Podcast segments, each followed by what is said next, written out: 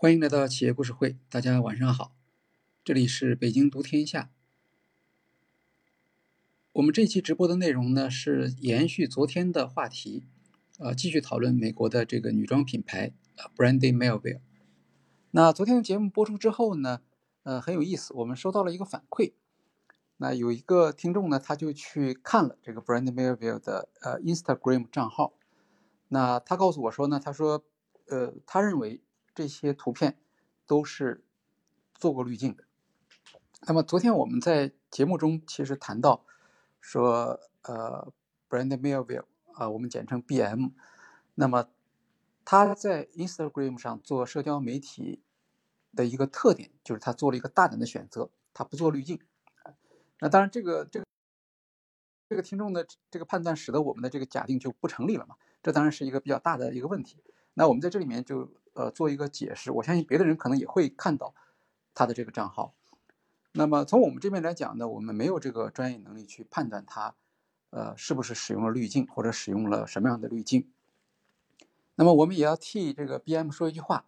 他的确没有说过他是不用滤镜的。呃，那我们的信息来源是什么呢？我们也谈到了，就是他早期的呃社交媒体的经理。呃，这位经理呢，他在接受一次采访的时候，他明确的说，呃，介绍介绍了这个 BM 做社交媒体的一个经验。那么第一条经验就是，呃，不用滤镜，呃，因为是绝大部分的照片都使用了滤镜。呃，他当时提到的比例是百分之九十，百分之九十七。那呃，这位管理者叫做 April Balsam。那么我们想呢，他是一个行业里的一个有点知名度的人物。呃，他的这个陈述呢，应当是有他的可信性的。呃，所以这个背景跟大家再再再讲解一下。那由此呢，也就提到了就是我们这个节目的它的信息来源。那很多人会问说，你这些呃细节是从哪里来的？那么我们。呃，很少采用一一手的资料。呃，在之前出版的《价值创造与商业模式》这本书中，那我们放了二十六个案例，那其中只有两个案例，呃是比较特殊，因为是关于农业业的案例，一个是维吉达尼，呃新疆那边的，一个是分享收获北京这边的。那这两个案例呢，我们是有实地的考察的，包括跟他的创始人有过接触。那其他的案例呢，我们都是按照。呃，类似于维基百科的那个原则，也就是说，我们所提供的材料，我们都是经过呃来源检验。所谓来源检验，指的是它应当是由一个呃相对可靠的一个媒体发布。那么，在我们的案例中间，我们也会给大家提供这个索引。所以，经常大家在公众号或者在我们的书里面，我们会看到，呃，我们在谈到一个故事的时候，我们后面会有一个脚注。那这个脚注呢，就告诉大家这个故事的来源是是什么。呃，但是因为呃，就是一方面是因为人手的原因吧，另一方面也因为技术条件，就是我们没有办法把每一条信息都去做这个真实性的认证。我们把这个认证呢委托给就是一些比较有名的呃媒体，由他们去做。啊，我们只是采用它里面所呃这些信息，像刚才我们所提到的。呃，这位 April Balsam 的采访，我们实际上是在我们的公众号里面会给大家提供一个，呃，它原文的出处啊，我们可以，大家都可以去看一下。呃，当然了，就关于滤镜这个问题呢，呃，我也很好奇，我就看了一下他们的这个 Instagram 账号上的一些资料，那你会看到，呃，不断的有人会问，哎，说他们这个用的是什么滤镜啊？说我觉得他们这个用的是真好，呃，等等等等。那说明呢，就是其他的，呃，这个观看这个照片的这些用户，他们可能也有这方面的疑问，呃，但是呢，偏偏呢，呃，Brandy Melville 是一家，呃，没有任何公关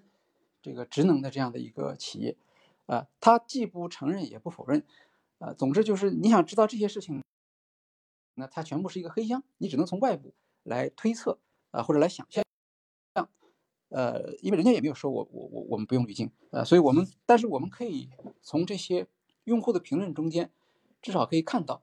就是大家对他的这种呃里面所表现的人物的呃天然性啊，或者是呃真实性呢，还是有一定的认可啊，这个就是我们的一个前提。那么继续我们昨天讲的这个题目，呃，我们谈到了他使用社交媒体上一个经验呢，是他很善于跟一些小的网红来进行互动，相互支支持。那么这些网红呢，有一些是模特，专业的模特，但是呢，他并不是那些呃比较呃就市场价值比较高的模特吧。有评论人员说，呃，B M 的模特，他不会出现在呃巴黎时装秀或者纽约时装周啊，这个都都不会的啊，也就是说，他们最多只是一个初级的呃模特。那么。呃，这也就意味着呢，呃，他们的直接的粉丝的资源可能不是很多，啊，一些大的这个模特也好，明星也好，他们本身的粉丝的数量就非常大，而呃，B M 没有去找这样的名人，反而是找这些小的网红，呃，其中一个考虑的，一般认为是因为他希望营造出一种和呃，中学生的真实生活比较接近的这样一种气氛，也就是说，这样的模特的情况，那么很可能在你们学校里就能够找出这样的资质的女孩儿，所以他就拉近了和这个他的用户之间的这种距离。另外呢，在他的照片的背景选择上，呃，他也比较注意。那么我昨天也提到了，呃，他的这个照片的背景选择面是比较窄的。那今天我们再呃详细的说一下窄到什么程度。比如说，我估计他的照片里面大概有百分之十到百分之十五是属于海滩的，所以你过一会儿你就能看到海滩、海滩、海滩或者沙滩，就这样的背景，呃，时时提醒你啊，我们嗯这个照片的或者我们这些照片上女孩的生活的地方，它是加州海岸边，呃，然后又有大概百分之十到百分之十五的照片呢是卧室的，呃，这是他们常见的场景，还有就是街道。街道的一个特点呢，就是缺乏辨识度，也就是说，它不是说是，呃，展示出一段人人都认识的一个街道啊，或者用街道来来来作为一个背景，他到了一个有名的地方，比如到罗浮宫啊，或者到什么呃意大利的哪一个那个教堂那边去，没有，就是普通的呃这个街景，虽然那个街景可能会有一些变化，但是基本上反映了呃一个中学生的生活范围。啊，不是什么特别出格的地方，呃，甚至连出海的照片是几乎是很少有的，啊，也就是反映，其实就是你用脚能够走路走到的这些地方，当然没有没有学校里的场景啊，偶尔有有一两张看书的照片，这个是有的，但是绝对没有学校的场景，呃，也没有成人社会的这个场景，呃，所以由此来看呢，就是他其实是帮助这些学生，呃，在自己的生活范围之内。呃，建立起一个共同的这个审美啊，呃，审美趣味或者个性，呃，由此呢来连接更多的消费者。那么在刚才我们提到的照片的类型中间，啊，应该还加上一种类型，就是群体类型。所谓群体类型，并不是人很多，大概就是两个女孩、三个女孩，呃，这样的这样的构成的图片。呃，大概也应该占到百分之十到百分之十五，呃，那这个呢是一个明显的指向它的用户的行为习惯的呃一个一个标准吧，呃，因为对于中学生来说，他开始逐渐的呃放弃他在家庭中的这样的一个身份认同，而开始形成自己在社会上的一个一个认同。那么在这个认同过程中间呢？他就会特别需要来自同学啊、伙伴呐、朋友啊，来自他们的认可，并且产生出一种非常强烈的交流的愿望。呃，也就是说，在这些同龄人中间，他们的交流其实是非常密切的。呃，这个这个交流可能是在父母啊、在老师的监测之外，但是他们有很强烈的愿望来进行这样的交流。那么，实际上，B M 就利用了。呃，这个年龄段学生的这种呃喜欢交往、喜欢得到同伴认可的特点，在社交媒体上来形成一个呃建立起一个共同的有审美趣味和身份认同的这样的一个社群，所以我们可以想到，在在 Instagram 上，那不管是他联系的这些小网红，或者是他的顾客转化成的模特，那么他们只要发布有关的这个图片的时候，那一定会在在社群里引起反应。实际上，如果大家去看呃 Instagram 下面的评论的话，呃，也是有这样的一个特点，大量的呃点赞和。说三道四的这个这个这这样的一些一些行为，当然也并不都是，并不都是好的，也有的时候会有批评。但是总的来讲是一个比较热闹，很少说是，呃，一张照片贴出去之后没有没有人去去在后面做一些点评的。那么我们在呃到目前为止呢，我们讨论的它的社交媒体的一些选择，呃，侧重讲的是它的一些。敢于承担风险的大胆的选择啊，包括刚才提到的那个滤镜，呃，然后他使用这些呃初级的模特，然后呃利用小网红，然后在顾客中间呢去发展他的模特。那么在顾客中间发展模特呢，实际上就是顾客和模特不分，呃，这跟他的主张是一致的，也就是说他提供的是一种呃我们说的特别适合实穿的。设计有设计感的，特别适合实穿的这样的时尚的产品，他就需要让他的顾客和店员和日常的生活方式之间保持一种没有边界的这样的一个流动的状态。呃，另一方面呢，它有有它在营销上呢也有传统的这个一面，呃，也就是说同样会使用我们传统中所使用的工具。啊，在 Brand m a v i e 有一个。呃，有点神秘的一个部门叫做产品研究部。这个产品研究部听起来呢，好像是个很正式的一个机构，呃，实际上呢，它就是营销中所说的焦点小组。那么这个小组中间呢，有二十个左右的呃女孩所组成，她们年龄大概在十六岁到二十一岁之间。呃，焦点小组呢，是所有的消费品品牌都会。使用的那么不管是，呃，零食、饮料、电器啊这些东西，它都会通过呃焦点小组的一些讨论来获得对产品的启发。那么在这方面呢，BrandMavil 其实也是一样的。这二十个女孩呢，她们会在到店面来开会啊，她们当然也是呃领工资的啊，就像员工一样。那么在电影院开会的时候呢，他们就会，呃，看设计师给他们展示的各种各样的新的这种服装，然后他们会提出他们自己的意见，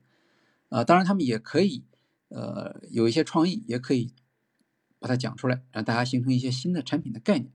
啊，这是他的一部分工作。那么这二十个女孩还有一部分工作呢，就是街拍，呃，公司会给他们配摄影师。他们可以在店内选择任何他们想要的衣服，呃，可以跟他自己的衣服搭配，也可以用他们呃 B M 的衣服来搭配。那么这这方面的话呢，呃，公司对他们是非常的宽容的。这些衣服你可以拿回家去，然后你在家里头你试穿，呃，然后有不同的搭配拍拍照都可以，然后也可以派摄影师。去跟踪拍摄，呃，只是最后什么照片可以上到呃 Instagram 上的这个官方账号上，这个是由公司来决定的。但是你自己在你的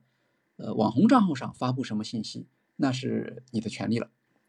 所以这些女孩，大家可以想到，其实也是也是很高兴的，因为她们大多数还没有正式的开始自己的职业生涯嘛，呃，跟那些从顾客转化为店员的女孩实际上差不多啊，只不过她们好像比那些。人更加的，呃，具有先锋性，呃，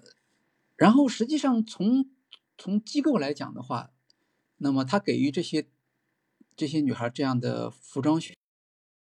选择权呢，然后一些呃提出建议的权利，那么他交换的是什么东西呢？他交换的实际上是这些女孩的创意，呃，因为设计师肯定是年纪比他们要大一些，即使是很年轻的设计师吧，呃，他也度过了他的学生时代。那么，究竟在一个中学阶段，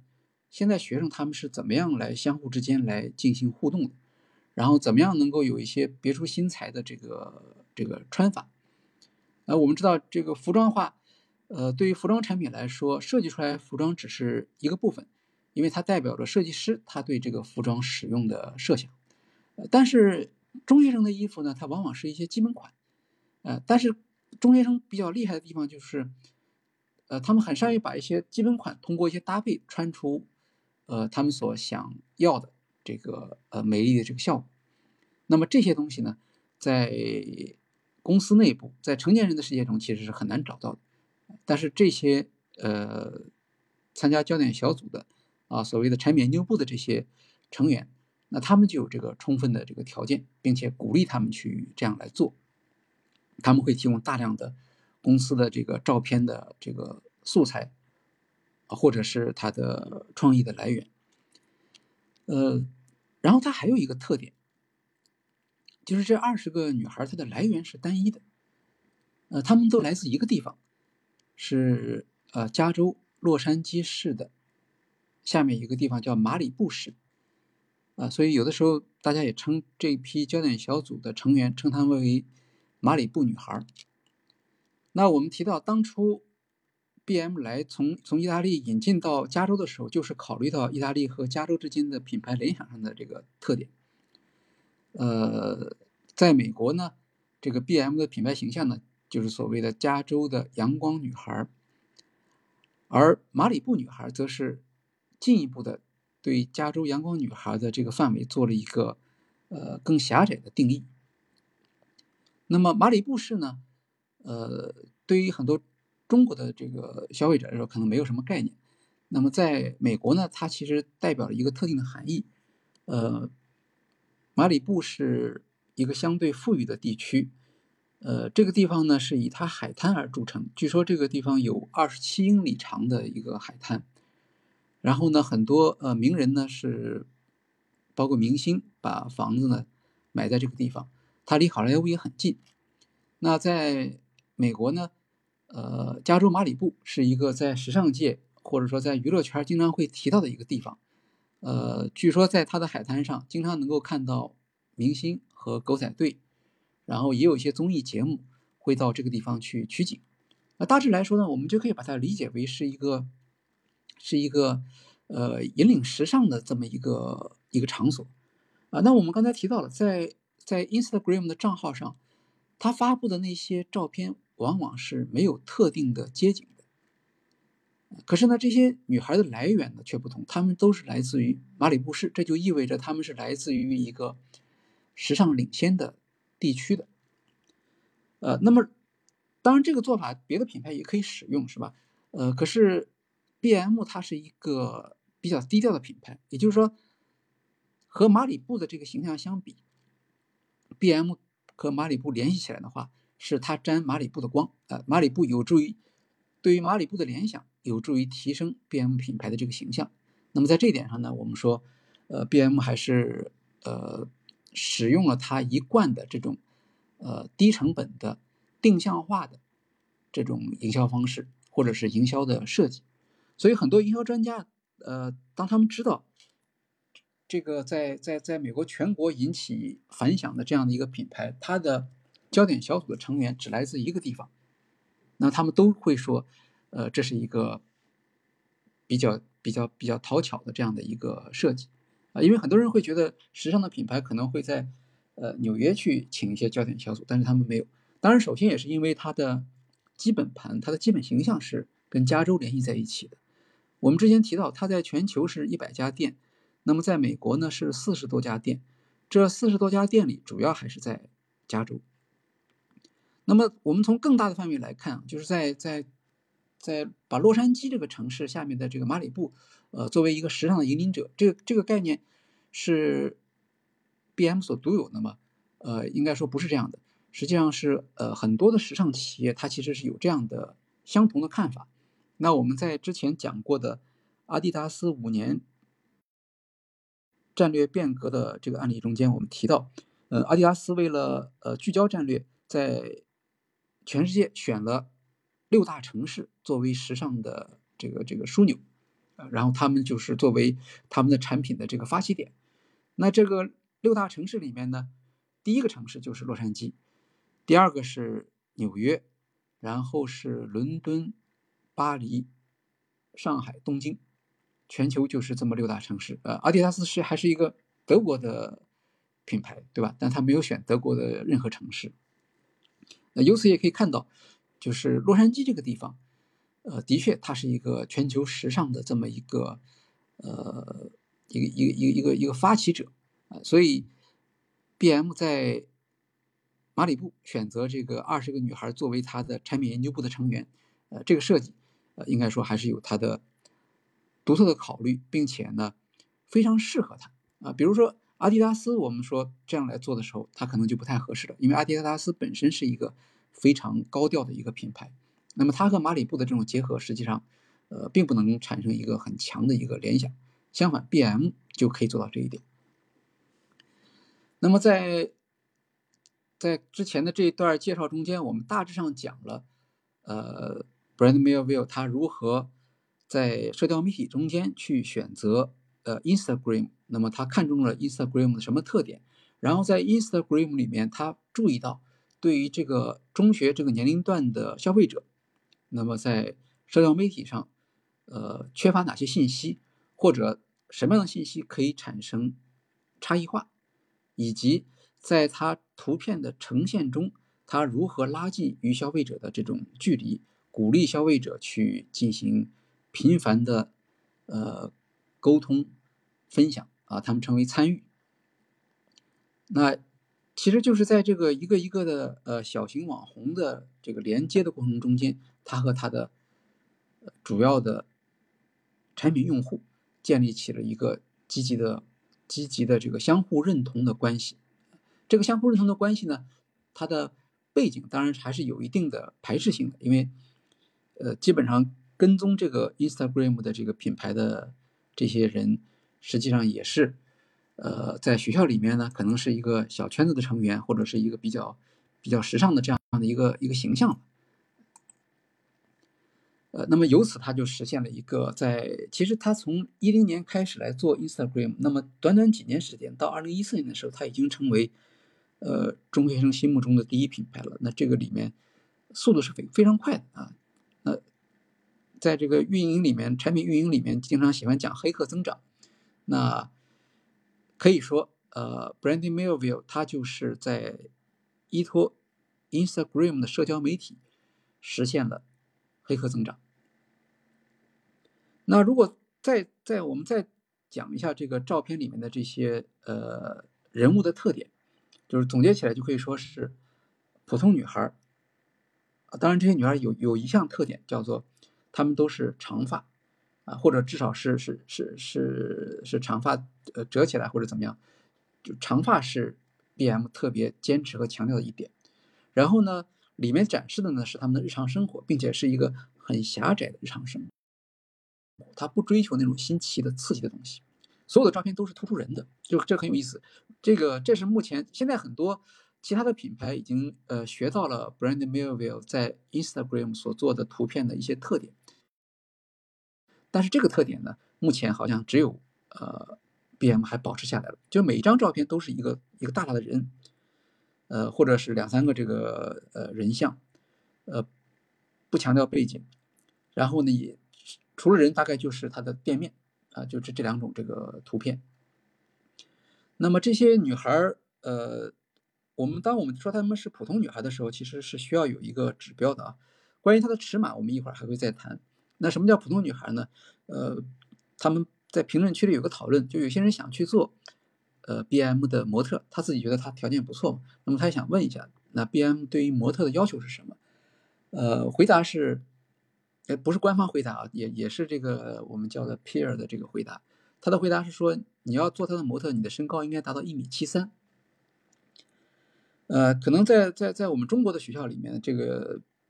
人数少一点，但是在美国的学校里面，能够达到一米七三的还是比较多的。他们的平均身高应该是在一米七左右吧。呃，然后当然模特就不一样了，你要做模特的话，你的身高应该是在一米八这个水平。所以你看，他控制这个模特的身高，其实也有他的，呃，设计意图在里头。当然，可能他还是有有比较高的这个女孩的啊。但是总体来讲，你的最低入门这个界限一米七三就可以了那其实它代表的是什么？就是一个呃，不是一个特别高的要求，就相对普通吧。每个学校都有这样的人。然后这些图片还有一个特点，就是特别的呃比较比较安静虽然它有有运动的，有有有蹦蹦跳跳的这个这个，但是给人的感觉是它的排列是一个呃，就像是叫什么岁月宁静啊，还是还是怎怎么样的这样的一一一个感觉啊，就是一个正常的生活的图景。那这个背后呢，其实都是呃，Brand Maver 他们的社交媒体部他在做的一个一个控制。呃，我们提到的这位这位经理，就是这位叫做 April Balsam 经理，他曾经还提到，他说，呃，我们在 Instagram 所所上的照片啊，每一张照片都是有意图的，我们不是因为说，呃，每天我们必须要上照片或者或者怎么样，而是这个照片都是在摄影师或者是这个网红传过来之后，我们要反复比较。然后要保持它和过去的照片之间的连续性，也因此也形成了，呃，B.M 在 Instagram 上面的一个统一的风格。呃，有的时候我们看其他的一些，呃，知名的品牌，或者说甚至比它好一点的，像 Paxson 啊，像这个呃 Urban，呃 Urban Outfitter，那么他们的感觉你会发现稍微有有点乱，就是有点匆忙。他可能这段时间他为了呃实现这样营销目的，他表现出这样一种风格，过段时间它又不同了。但是，呃，B M 的 Instagram 风格是比较一致的，呃，有一种呃宁静的特点。对对，刚才说的那个词应该叫岁月静好，就是有一种岁月静好的感觉。这些女孩虽然她有她活跃的一面，但是她有点稍稍的褪色感，让你感觉到，呃，这是一种呃很宁静的，呃很自然的生活。呃，在。这种它的这种就是呃带有一种生活中的一种褪色感的这个特点呢，很多人也在它的店内发现了。它的店面呢是比较朴素和低调，呃，包括它在国内现在开的这两个店，一个在上海的安福路上，一个在呃北京的三里屯。呃，比如在北京的三里屯这家店，它其实是就选了一个比较低调的位置。三里屯分。南区和北区，北区就是太古里，呃，是国际大牌林立的地方。那么南区呢，就更加生活化一些，它是选择在南区，而且南区里面它又在一个比较深入的地方，在一个二层的位置。呃，很多人说他走过了你都看不到这家店，啊，这是他的一个呃朴素低调的一个一个一个反应啊。当然，它朴素低调还有别的原因，这个原因我们后面会提到。那么，呃。色调上来讲的话呢，有人第一次看会觉得它是一个有一点褪色感，呃，款式也比较简单，这个也符合这个年龄段的消费者的特点。啊，它还有一个很有意思的一个地方就是没有 logo，它的服装上是可能因为它的服装比较短小吧，那个服装上不能放 logo。呃，所以很多人说这个这是一个很奇怪的一一个一个特点啊。如果你不放你的品牌标志，那就意味着什么呢？意味着你。不能用标志来定义你自己啊！一个服装如果不能用标志来定义自己的话，就意味着他对他自己是特别有信心的，因为你你只能用你的呃风格或者你的设计感让人家看出来，呃，你穿的是 B M 的衣服，否则的话怎怎么来区分呢？呃，有人曾经好奇说，呃，这个年龄段的衣服实际上大家差不多的，Forever Twenty One，呃，包括这个 American Eagle。然后他们找了几件，就比如短上衣，没有 logo 短上衣放在一起看，其实消费者是无法判断这是哪一家的。这个就反映了这个市场的本身产品是比较相似的。可是，在这种相似的情况下呢，他做出了一个，呃，应该说有一定风险的这样一个一个决策，不做 logo。所以，有的人曾经说说说这个他的这些衣服其实并不是说只有在他的店里才能买到，你可能去去 Sara 能买到。啊，或者你甚至去沃尔玛也能买到。呃，我今天看到在他的 Instagram 的呃有一件衣服，忘了是什么衣服了，是一件是一件卫衣吧。然后底下有个评论说说这件衣服肯定是在沃尔玛买的。那么实际上我们知道这个当然是不可能的，因为这是这是这是官方账号发布的一个照片。呃，但是它也反映了一个就是消费者的一个一个看问题的角度。也就是如果只是从外观来看，那么 BM 的衣服可能在别的店中也是可以买到的。那么当然，作为一个品牌来讲的话，你怎么样让你的消费者在明知他们可以在别的地方买到相似产品的时候，仍然坚持买你的产品？这里面呢，就可能就需要你的文化独特性来来吸引他们了。你形成一个社区，一个认同。那么在这个群体中间，呃，穿相似款的，但是并非 B.M 品牌的服装，可能会受到这个小圈子的排斥。那这个我想是很可能是他采用的一个策略。呃，然后呢，如果一个消费者，呃，只从他的店外经过，他可能不会觉得这家店有什么有什么不同的地方啊，或者看那些衣服也很正常。那只有你到店内去试穿的时候。你才会受到一个一个一个怎么说情感上的一个冲击吧，呃，因为很多人会觉得他好像是很很不合适，然后就被拒绝啊，有这种感觉。那么也就是意味着你走进店内，你就把自己置于一个一个稍微有点儿有点儿危险的这样的一个一个环境啊，而你可能还并不知道。那么关于它的这个。单一的尺码，单一的尺码，尤其是它的单一的小尺码，呃，行业里面呢也有不同的看法，呃，比如有的人指出，呃，Brandon Bell 在使用这个单一的小码服装，在商业这个层面上是有它的合理性的，因为这个衣服呢，它属于在在在时装行业里面属于一个品类，叫做快时尚，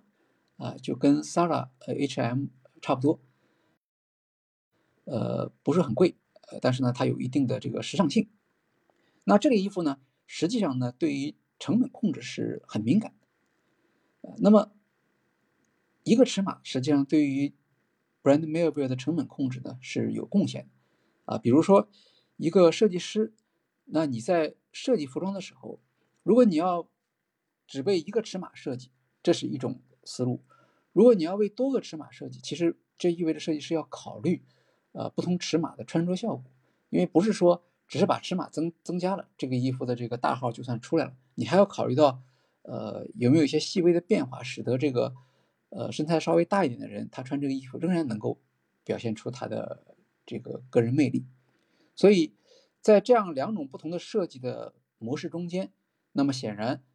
只做一个尺码的设计，它的速度会比较快。那也作为一个快时尚企业的说，这个其实是一个一个重要的要素。另外呢，单一尺码的也就意味着在生产环节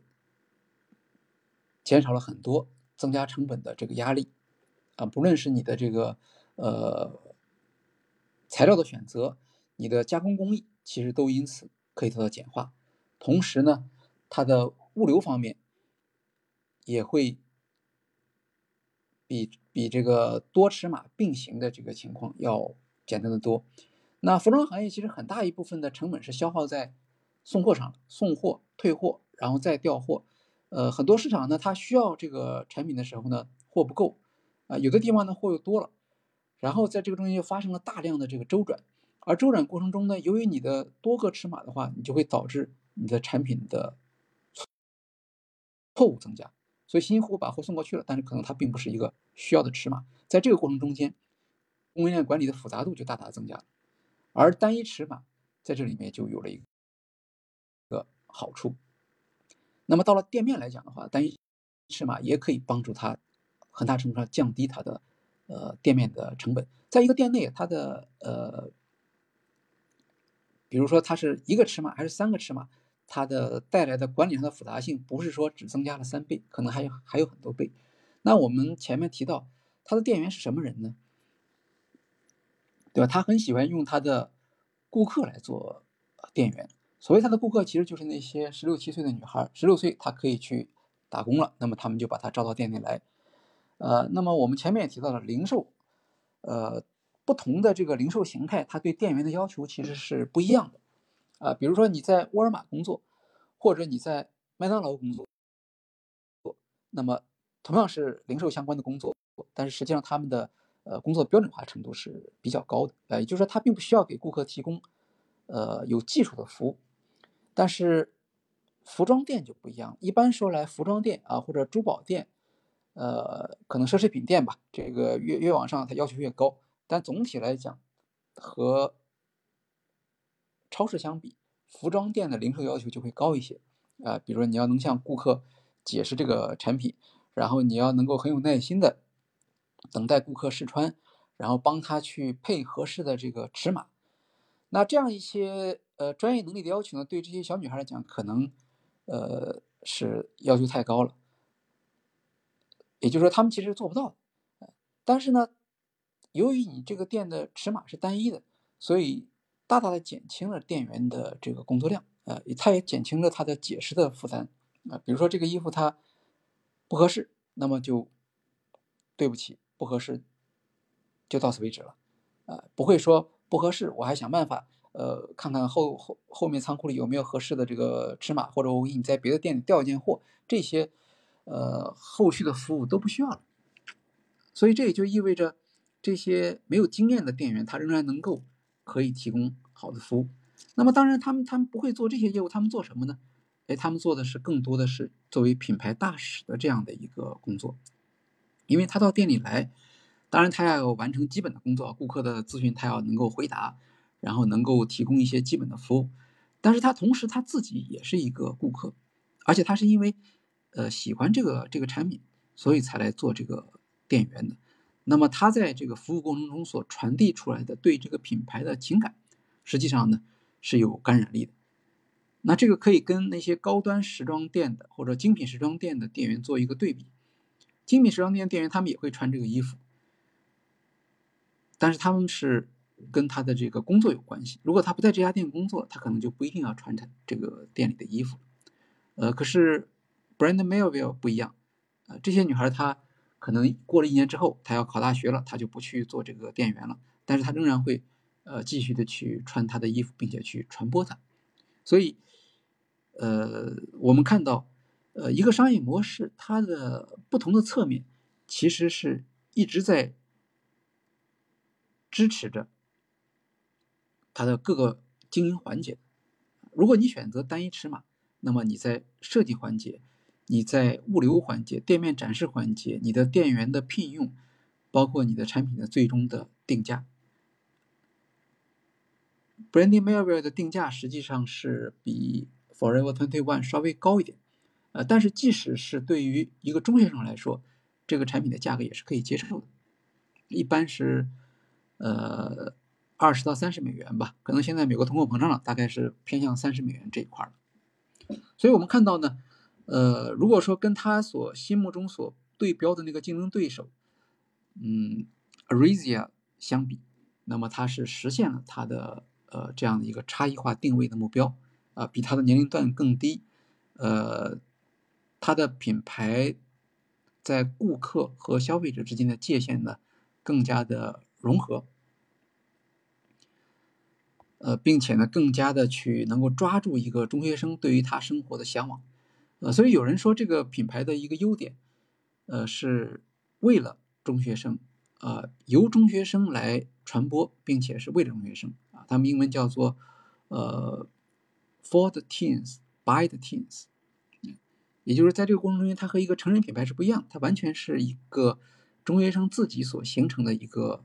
呃，社会认同的群体中间，他们的一个共同的选择。呃，那么谈到了这个刚才的单一尺码的好处之后呢，我们就要谈谈它的一个缺点了。呃，它会造成一个身材的焦虑、身材的羞辱，是吧？它会在一个学校的学生中间造造成一个呃小圈子的这种后果。有些女孩能够。呃，穿这个衣服比较好看，他们就叫做 brandy girls。那他们可能成为一个一个一个圈子，他们排斥其他的，呃，身材差一点的这个女孩。呃，这个情况呢，其实，呃，美国社会是很敏感的，他们很早就已经开始关注到这一点。到了，到了这个二零一四年，也就是在呃青少年消费者行为监测中发现，这个品牌成为中学生最受欢迎的品牌的时候。媒体就开始了对他的批评。那么，二零一四年、二零一五年，这大概是第一轮的批评。呃，第二轮的批评呢是到了最近，就是二零一零年，二零一零年的九月份，呃，美国著名的一个商业媒体，呃，网络商业媒体叫做 Business Insider，那他发表了一篇呃他的记者的这个封面报道。呃，我们提到，呃，Brandy Melville 是一个神秘的公司，是吧？他从来不接受对外的这个采访嘛，所以大家都不知道他是怎么样的。但是他毕竟在，呃，美国经营了一段时间，而且呢，他的店员流动性比较大，因为很多都是那些那些，呃，高中生嘛，那上大学了，他们可能就不会去做店员了。所以他这个记者很厉害，他就找到了这些离职的。呃，店员进行采访啊，那这是个很神秘的店，到底他店内呃情况是怎么样的呢？呃，写成了一篇报道，是揭露黑幕的报道。当然，这个黑幕并不是说呃只有 Business Inside 第一个发现，在这之前已经开始有了。如果大家看油管上说，很容易找到这个这样的题目的视频，我为什么呃离开了啊 Brand Mail 店员店面不做店员了？很多人就会说，哎，我很喜欢他们家衣服，但是我不能做他们家店员，因为他们这是一个，呃，可能是对对员工不太好吧。呃，首先当然是钱不多了。那那那按照我们中国那个四川那个女孩的介绍，她可能是在两年前，呃，或者更早一点，那么她一个小时只有十美元多一点。呃，但是更重要的是呢，她这个对店员非常的挑剔。那么。并不是像他所说的那样的，呃，对于消费者特别友好，呃，而是对于店员是很苛刻的。所谓苛刻表现在什么地方呢？比如说，呃，第一，他基本上不招募有色人种的店员，这个呢和他的品牌形象是一致的。如果我们看他的 Instagram 账户上，那他基本上都是那个他们叫高加索面孔，啊，长发，呃，白人，没有什么有色人种的。呃，这个事情呢是在美国呢是一个呃会引起很大的争议的，这个叫做 diversity 上面是有问题的，那是商业伦理上的一个很重大的缺陷。那么还有呢，他对员工呢进行一些羞辱，比如说那个可能青春期的这个这个这个年龄段的学生，他有的时候体型会在很短的时间内发生变化。那么如果你的身材呃变胖了，那他就会毫不犹豫的把你辞退，啊，而且辞退的时候他会用一种不太那么那么那么礼貌的方式，呃，平时呢他们也会评论这些店员的长相啊，呃，身材啊等等。还有一种说法就是这是一个招聘网站，而不是招聘网站，是一个叫做雇主评论网站 Glassdoor。那他们在纽约的那个地方呢，他们发现呢，他们的呃招募员工的时候呢，必须要全身照，然后甚至这个全身照呢还要。发到意大利，让他们的这个创始人看啊，他要觉得同意了，觉得能够体现出啊他所创立的这个呃意大利时尚品牌的形象，才能够允许他呃来做店员。那这样的话，以呃这个以貌取人嘛，这个也是一个不太让人家喜欢的这么一个呃做法。当然，最重要的还是他呃在中学生中间制造了这个。身材焦虑和人群划分，对吧？建立起一种歧视。呃，比如说有一个女孩说，她说，呃，只提供单一尺码的这个做法，实际上就把人进行分类嘛，对吧？就像就像我们在把人分为不同的阶级一样。那么，而且呢，这个效果呢，实际上是已经很明显的显现出来了。比如说，她说在 Google 里面去搜索的时候，如果你去搜索 Brandy Melville，那么第一个问题。也就是说，提问最多的问题是什么呢？是我能不能穿进 Brandy Melville 啊？那么这个这个问题本身它就是一个呃激起身材焦虑的这样的一个一一个提问。所以由此看来呢，呃，整个的社会环境对他是不利的，尤其是最近这一次，就是二零二一年 Business Insider 的这个报道，呃，对他的影响是可以说打击是呃比较大的。呃，因为在在纽约采访中学生的时候，其实已经发现，呃，他们仍然很喜欢这个品牌，但是他们也担心，说听说这个品牌有一些不好的消息。啊，那么这个品牌呢，还有一个很有意思的一个现象，就是不管别人怎么说，他都不做回应。一般说来，大品牌啊，不管包括像维多利亚秘密这样的世界知名的品牌，在在遭遇到类似的批评的时候，首先是会出来道歉，然后接着就是整改，然后向大家报告我们采取了什么措施。呃，Brandy Melville 呢就非常的顽固，呃，在第一轮批评的时候，他完全不做反应，呃，后来媒体就算了。那么，二零二一年又开始这一轮批评的时候，他还是不做任何反应。这个是一个，呃，挺奇怪的一个一个一个现象。那究竟他为什么这么做？因为他他他从来不做反应，所以我们也不知道他，呃，为什么要这样做。呃，有人猜测说他是出于公关的目的，因为如果你坚持不回应，反而会使得这个讨论呢延续下去。那么从这次的二零二一年的这次报道来看的话呢，那个性质已经相当严重了，恐怕不太可能是因为，呃，故意让这个消息传播出去。出于这样一个心理，应该应该不是，呃，也就是说，呃，他可能是作为他的一个企业文化吧，他还是希望能够能够做这样的一个呃保持，不去打破它，或者他没有把握打破它是不是就一定做好？那当然，在这种压力之下，他也是做了一些呃变革了，呃，我们会看到他做了一些呃明显的变革，比如说。呃，现在他的店内呢，也据说增加了一些一些尺码，呃，有的人说是中码，呃，有的人说只不过是从特别小码变成了小码，呃，反正不管怎么说，他也表现出了一点诚意。再加上他原来店内本来就有一些大码的衣服，比如说他的卫衣，呃，本身就是大码，是就是任何人都可以穿进去的，呃，所以这块呢是他做了一个回应。那么他也做了其他的回应，比如说我看到他的呃。网站的品牌宣传的那个那个图片，他现在放上了四个女孩啊，第一个是黑人，中间两个是白人，可能有一个是是是是拉丁裔的，最右边这个是亚洲人，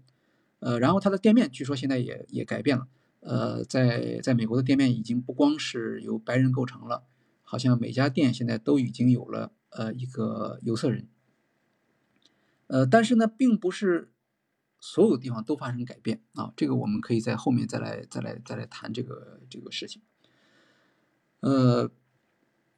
那么他不做应对的话呢，可能呢，呃，也有他自己的一些商业上的呃理由，呃，当然也有他的呃文化上的理由，呃，比如说他可能不会承认，呃，那么对于这个瘦型身材的追求是由他所造成的，呃，因为他虽然是一个。呃，很知名的这个学生中间很知名的品牌，但它毕竟不是一个销售量很大的一个品牌，在美国它就有四十多家店，呃，我们知道像沃尔玛是四千六百家店啊，所以可以想象它这个它的店面其实并没有像呃大家想象的那么流行，呃，所以他不愿意承担那么重的这个责任，呃，或者其他大品牌在这方面可能责任更大一些，呃，然后他在。Instagram 账号里面的图片呢，其实也有他的一些呃注意的地方。如果你去看那些图片，你会觉得呢，这些女孩实际上在照片上看起来好像比她真人还要胖一点，呃，这个是一个很有意思的现象。就一般说来，拍照大家都希望拍瘦，呃，可是 Brandy Melville 在 Instagram 的照片是拍的稍微呃丰满一点，或者是应该换一个说法吧，是健康一点。这个呢，跟他的这个品牌形象呢是一致的，呃，他不是一味的强调呃小的尺码，而是强调一个更加呃平衡的啊，至少能说得上是健康的。那我们之前一直没有提到，呃，所谓小的尺码，这个小到什么程度啊？呃，我现在看到这个数字了，呃，它的尺码的所谓的单一尺码，呃，有不同的说法，呃，但是比较公认的一个一个尺寸呢是二十五英寸。那二十五英寸呢？呃，我我换算成这个我们国家的这个这个尺呢，是一尺九寸。呃，不知道现在现在的这个学生的这个尺寸大概是怎么样的？那么应该说呢，这个尺寸呢，在在学校里面其实还是有一定的群体是能够穿进去的。呃，当然比平均尺寸要要低得多了。呃，美国 CDC 公布过一组数据，大概美国十三岁到十九岁的呃学生，他们的平均的腰围是三十二英寸。那么当然跟这个数字相比，二十五英寸确实是呃偏低了。那么我们再来看其他的品牌，比如说像呃 Forever Twenty One，他们去看了一下，在 Forever Twenty One 的店里面，呃所谓的小，它分它分不同的区码嘛，就是小码、中码、大码。呃小码的概念指的是三十英寸到二十四英寸，这是属于小码。那么也就是说，呃即使在呃它的竞争对手的店里头，从从它的小码来看的话呢。这个尺码的确在小码中间属于，呃非常靠低的，确实是比较低。那么，呃媒体和呃一些学生对他的指责确实是有道理，确实偏低了。呃，但是它也有它的呃其他方面的一些保护性的机制，也就是说，他不希望成为一个全面的批评的对象。这个过去是有历史教训的。呃，美国曾经有一个很有名的一个相对高端一点的年轻品牌，叫做 Amber Crombie and Fitch。那这个品牌呢，做了很多的呃非常受欢迎的款式的衣服，但是后来它也慢慢受到批评。那么在批评面前呢，他选择对抗，他走了一个更加激进的路线，更加性感的这个路线，结果导致所有的这个家长和学校都对他不满意。呃，那么是后来他的销售效果也就不太好了。呃，Brandon Mayville 吸取了他的教训，我们看到他是很低调的，呃，店面的装修是低调的，他的形象设计。也是谨慎保守的。我们在 Instagram 上看到的这个照片，呃，都是可以说是非常健康的生活方式。相反，如果你点进去，因为它每张照片，呃，是一个人物嘛，这个人物他底下他都有一个这个人物的呃账号，也就是他自己在 Instagram 上私人账号。那如果你点去他的私人账号看，他有的时候会穿一些非常活泼的衣服，但是在 Instagram 的这个官方账号上，永远是呃一个。非常的呃健康呃保守或者阳光的这样的一个形象，呃，所以观察家说呢，说这个这个品牌的特点是什么？它是它是时尚，但是它并不属于时装啊，没有任何让人产生怀疑，甚至不需要让人家扬眉毛的这种这种款式都没有。呃，这个这个品牌呢，还有一个很有意思的一个特点，呃。在 Brand m a r y 的店里头啊，他会放一些书，是谁的书呢？是呃美国的一个哲学家，叫做呃安兰德。呃，安兰德呢，这个哲学家的名字呢，可能不算大家不算很熟悉啊，但是他的书在美国的销量是很大的。呃，有人说他的销量好像是呃可能是仅次于圣经吧，在政治上是非常有影响力的。那么他是一个呃主张自由主义的哲学家。呃，那么为什么在呃一个面向呃青少年的这样的一个呃时尚的服装店里面，呃要放一个自由主义哲学家的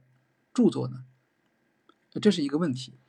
呃，然后我们接下来谈他呃另一个品牌，Brandon Melville 有一个呃子品牌叫做呃 John Galt。那这个子品牌的来历呢是很有意思的。呃，John Galt 就是我们刚才所提到的安南德作品中的人物，也是安南德的代表作，叫做呃《阿特拉斯总统监》啊，这里面的这个一个一个代表人物。呃，所以由此来看呢，我们看到他把安南德的作品把作为他的这个子品牌的名称啊，当然还有别的了，他的卫衣上会印很多的这个。呃，语句嘛，啊，这是这是常见的做法。那么，据说他店内的一些语句也来自安南德的著作。那么，刚才我们提到了 John Galt 是安南德的小说，科幻小说啊，《阿特拉斯总统间》的主人公。那这是一个什么样的科幻小说呢？首先，这是一个呃，创作于一九五八年的科幻小说。然后呢，这本科幻小说的篇幅特别大，一千两百页。所以，我想大概是去这个店里消费的，呃，这些这些女学生，她们看过这本小说的可能性恐怕不是特别大。那这也很有意思。那为什么他会会要这样来做呢？会会会会会会放一些这个消费者肯定不会去看的东西啊？呃，当然这个 Brandy Mary 自己没有说，我们也不知道它的可能性，但我们只能推测一下。就是很有意思，在 Brand Mary 店里面常见的一个景象是什么呢？是一个母亲带着孩子来。呃，因为它的店呢，在美国的数量是，呃，我们刚才提到了有有有四十多家店啊，但是美国光州就已经有五十个州了，呃，所以这些店其实是不多的。就是说，你当然可以在线上购买，但是如果你想去线下看店的话，你的选择其实不太多。我在他们的评论里面看到，呃，Instagram 的账户上说，有个女孩说，我这儿离呃 Brandy Melville 挺远的，要开车四十五分钟，啊，那另一个女孩马上说，你这算什么？我要开车六个小时才能到那儿。所以对于一个消费者来说，去一趟店面是一个大事儿。那么常见的情况呢是。他们会求他们的呃母亲开车带他们去，呃，我看到一个一个一个一个母亲写的关于带他女儿去这家店里的一个情况。他说呢，呃，他他的孩子经常跟他说想去看这家店，那么他说好吧，那我们就去吧，呃，找一个大家方便的时间。然后他不光把他自己的两个女孩带去，他还把他的兄弟的两个女孩带去，然后四个女孩跟着他一起去。所以店内经常会看到，呃，成年人在里面。那么那么远的地方，比如他开车一个小时，对吧？他们逛一逛店，然后就要在那里吃个饭，然后再回来，所以，呃，一定是一个成年人在场的。那我们提到成年人如果他不进这家店，在外面看会觉得衣服是很正常的，但是如果进店之后，看到他的孩子在这个衣服里面，毕毕竟大多数的人还是要要要穿这个衣服还是比较困难的嘛，那么他们就会有一种，呃，不那么好的感觉，会对这个店有一种排斥嘛，呃。我猜想，他用安兰德的作品其实是来平衡，呃，上一代人对这个品牌的设计感的一种排斥。除了安兰德的阿特拉斯总统间之外，在这些店内还会发现其他的印刷品，包括美国传统基金会、呃，美国家族基金会的他们的这些出版物。传统基金会，大家一听名字就知道，这肯定是一个比较保守的啊，不管是在政治主张上啊，还是在道德要求上啊。家族基金会呢，是一个呃，跟安兰德的思想差不多的，是一个自由放任主义的这样的一个呃智库啊。我们在之前的一期案例，呃，疫苗竞赛讲美国超光速行动计划的时候，我们提到过这家基金会啊。那么有人说，超光速行动的成功证明了呃市场失灵，政府应当用产业政策去干预市场。那么家族基金会是坚决反对这种。看法的，呃，这由此可以可以看出他所采用的这种呃自由主义的政策。那整体的通过安兰德的书、传统基金会的出版物、家族基金会的这些这些论文，他想表现一个什么呢？他其实表现就是孩子们在这里是安全的，呃，因为这个年龄段的小孩呢，他有一种呃叛逆性，家长都是知道的。呃，家长在这个问题呢，他是矛盾的。他既希望这个孩子能够像正常人一样啊，呃，经过这样的一个社会化的阶段，离开家庭去独立，但同时呢，他们又担心他在追求这种自由或者是新的身份认同的过程中间，呃，可能会发生一些危险。那么，Brand Melville 从他的店面的装修到他店面的这种呃文字和图书，其实都在传达一个。保守的信息就是你的孩子在这里是安全的啊，虽然这些衣服你看着不顺眼啊，但是并不过分。那另一方面呢，家长在这个对子女的管束上呢，其实也面临着一个平衡，因为一味的严格的管束呢，也不是一个呃大多数家长所愿意做的。毕竟现在的呃中学生，呃不管在美国还是在中国吧，或者在全世界吧，其实他们都面临着一个一个内卷化的压力嘛。呃，最近我看到一个人类学家对这个美国中学生的采访，他们就会发现，呃，过去呢，呃，中学生对他自己的周末的时间是有一定的自主权的，这在上一代人中间，但是到了现在这一代人，很多学生可能是，呃，在很长一段时间里，他根本连周末都控制不了。那以前呢，我们呃，学生能够学生的时间呢，会分为学校控制的时间、家长控制的时间和学生自己控制的时间。啊，那由于现在的这种内卷化，导致了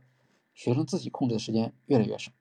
大部分的时间都去用于上课外的活动啊，去做社区志愿者等等啊，所有的慈善活动其实也必须是被安排着去做，因为你不做这些事情，你可能呃申请大学的时候就会有问题。那么在这种在这种这种高度的这个压制的这样一个环境中，实际上家长也可能会觉得，呃，需要在哪些地方有所有所放松？毕竟学生毕竟要有一个压力释放的一个地方。那么可能在呃 Brandon Melville 以及对他的痴迷的过程中间，呃，学学生其实是自己紧张的一种放松。那么在这个过程中间，如果他还能建立起自己一个比较健康自信的形象的话，那可能也是可以接受的。那我们看到，呃，英国金融时报，它的一个。呃，时尚版的主编，那他的孩子呢也是高中生，呃，他的孩子求他去带他去这个呃英国的这个 Brandy Melville 的店里啊，他就带他去了。带他去了之后呢，他很高兴，他的小孩穿进去了，非常满意。但是他做母亲的呢也挺担心的，他说这个他穿进去了，但是是刚刚好，呃，但是小孩子的身材是容易变化的，万一他过两天穿不进去了，那会怎么办呢？虽然他是一个时尚版的主编，他天天看到的就是这种情况，但他仍然会有一个一个担心。可是，在现场，他还是觉得这个没有什么问题，啊，觉得这个小孩是是挺好的。呃，在整体上，它的这个市场定位上呢，我们看到的是什么？就是它始终是把消费者进行了一个分类啊。那么在这方面，其实它没有什么好好解释的。那别人说的是有道理，确实是对了消费者进行了一些分类。呃，而且呢，他也犯有这个，确实可能是有呃种族主义啊，或者是呃不够这个 diversity 的这些缺点。呃，那么媒体在这个方面确实是做了很多的这个压力啊。呃，我们这里看到呢，有一个中学的女生给他写了一封公开信，这个在在以前在哪个媒体上忘掉了，呃，反正发表了。就是写给这个 Brandon Melville 的高管，说：“他说我就是一个中学生，我非常喜欢你们的品牌，然后我的同学呢，人人都穿你们的品牌，呃，但是呢，我呢就是有这个问题，我我我穿不进去。那么，呃，你们能不能提供一个呃适合我的尺码呢？然后我相信呢，我虽然是这个尺码会大一些，但是我相信我穿你们这个衣服一定也会非常的好看，会对你的品牌呢，呃。”提高你的品牌的这个形象，啊，那这个这个其实反映了什么？就相当于是，如果说有些媒体的指责和批判是硬的一手的话，那这这个其实是一种呼吁，是一种软的一手，对吧？还有的，我们在油管上可以看到很多评论说说这个 Brandy m e l v i l l 真是呃真是不会算账啊，说他们就不知道，他们如果把尺码稍微放宽一下，他们能多赚多少钱？哎，那么这些当然是从。呃，从中学生的角度，他们他们提出的这个这个呃要求啊，那这个要求其实它实际上反映了呃 Brand Mail 的市场策略，它的市场定位对它的消费者所产生的这个影响。也就是说，我只能服务于这么一批消费者，其他的消费者，除非你能够满足我的条件，否则我没有办法去服务你。啊，这个呢就有点像有的媒体说这就是乡村俱乐部的这种政策。乡村俱乐部要花钱才能进，但是不是说你有钱就能进的，要等，呃，可能有人退出了，他的名额是固定的，对吧？那么对于中学生来说呢，我们用金钱来划定这个这个群体可能是不合适的，那么他就用了一个尺码，就用了这个这个一个单一的指指标，呃，中学生还有一个特点就是他们还是比较认同这个公平性的啊，虽然这个尺码是有一种，呃。身材上的这种不公正啊，但是毕竟他是人人都可以，不会因为你是住在富人区，他就对你呃网开一面。所以哪些是在压力之下，哪些是可变的，哪些是不可变的呢？那么 Brand Melville 他自己肯定是有很多的考虑的。我们刚才提到了，它有很多变化，是吧？产品有变化，呃，店员有变化，但是也有一些不太变的。呃，比如如果我们现在去看它的。呃，Instagram 的主账号，我们会发现，呃，仍然是，呃，高加索面孔，呃，仍然是这些加州马里布女孩儿，呃，你想找一个有色人种呢，其实不太容易，要翻半天。哎，我今天往下翻翻翻翻到，一直翻到二零二零年的八月份，才看到一个亚洲人的面孔。呃，那么因为，那么这个这个人当时就好奇点了一下，不认识这个人啊，点开一看啊，原来是这个人是欧阳娜娜。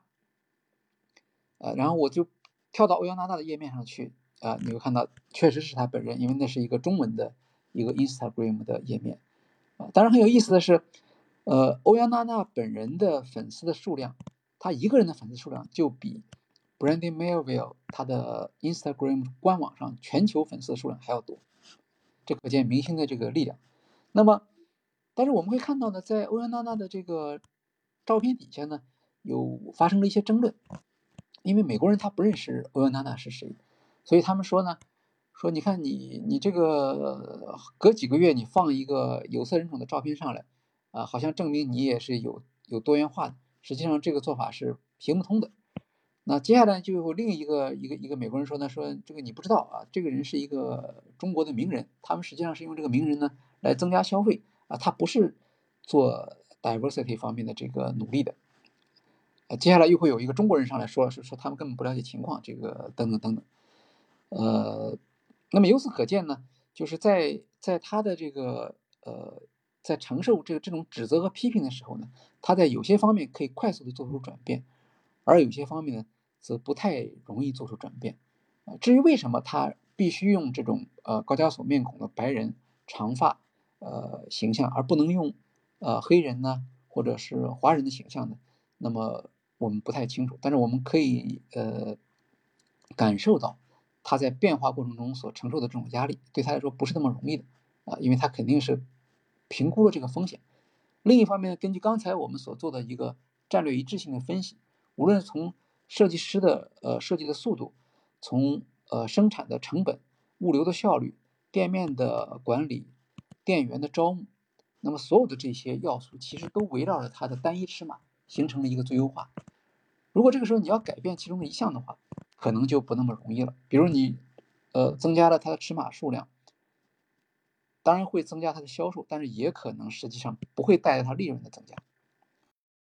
啊，品牌形象稀释了，但是呢，呃，产品的呃整个企业的利润反而不见得有增加，因为由此会后面带来一连串的调整和新的成本。好，那么我们再看最后，就是它到底有没有什么呃潜在的这种风险呢？呃，应该说也是有的。呃，我想它的潜在风险呢，我们可以看到有两个方面。第一个方面就是它在过去几年里。呃，有媒体推测，它每年都可以实现百分之二十五到百分之三十的这样的一个增长。那么指数级的增长实际上是很难持续的，对吧？首先是人数是有限的，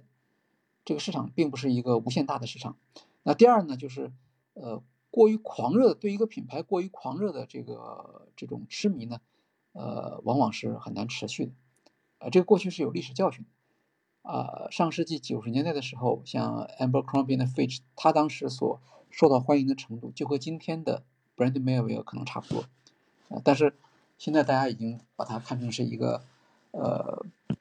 不是那么特别一线的这样的一个品牌了，所以呃 Brand Melville 也会出现这种情况。同时呢，随着它这个风格被更多的竞争对手所模仿，那么它的这个独特性可能也会受到影响。我们很容易看到，呃，在社交媒体上看到这个影响。在油管上，大家可以看到很多视频，介绍这个女孩说我们在 Shein，Shein 啊，Shein，我们之前在案例中提到，就是中国最成功的一个跨境电商，主要是也是主要做女装的。那么在 Shein 上可以看到大量的跟 Brandy Melville 接近的这个服装。呃，实际上如果凭消费者的自己来判断的话，他们可能是分不出来的。但是 Shein 的价格就比它低得多。可能只有它的三分之一到二分之一，而且所有的主播最后都会说一句：，适应不光在价格上比它低，在运费上也比它低。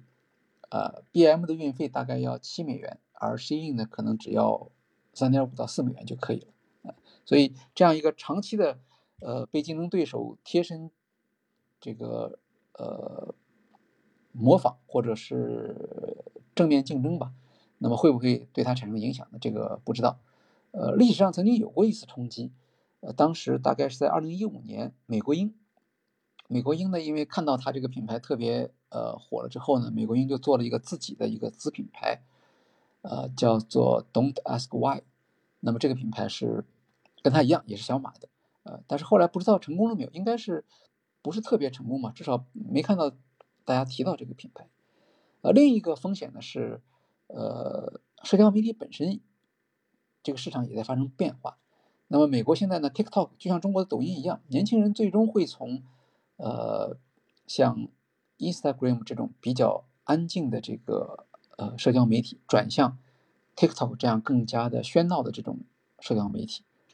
呃，虽然现在在美国的市场上，大概如果说 Facebook 大概占百分之六十以上的这个份额的话，TikTok 可能只占到百分之八，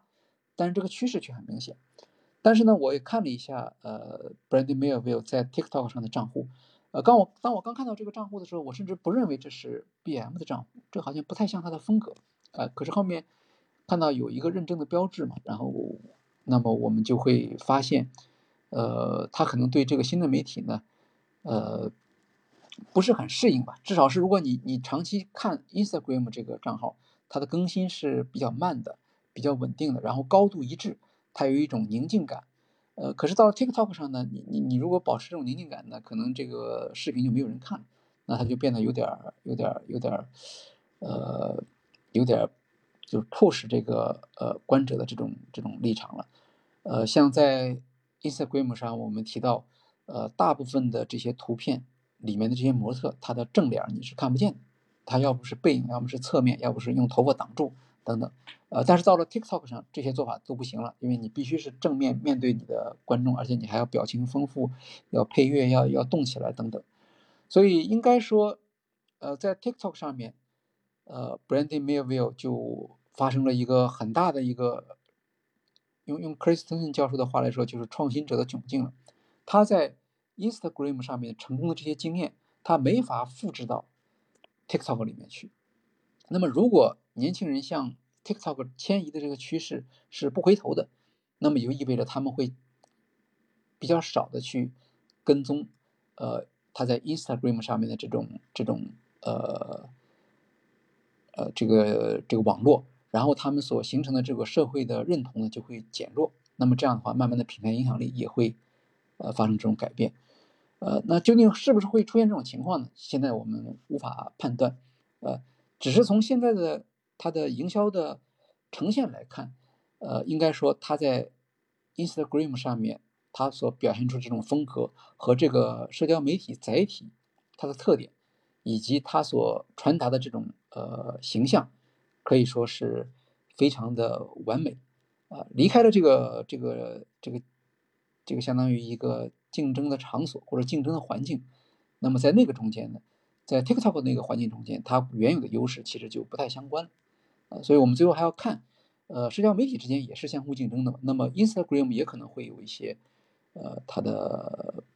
应对 TikTok 的一些一些反应，或者 Instagram 它能够，呃，真的是不是能够抓住这批，呃，它的这个用户啊，这个还要过一段时间才能看到。好，那么呃，今天呢，我们关于这个 Brandy Melville 的这一期的呃直播呢，主要内容就到这里，呃，谢谢大家，我们下期再见。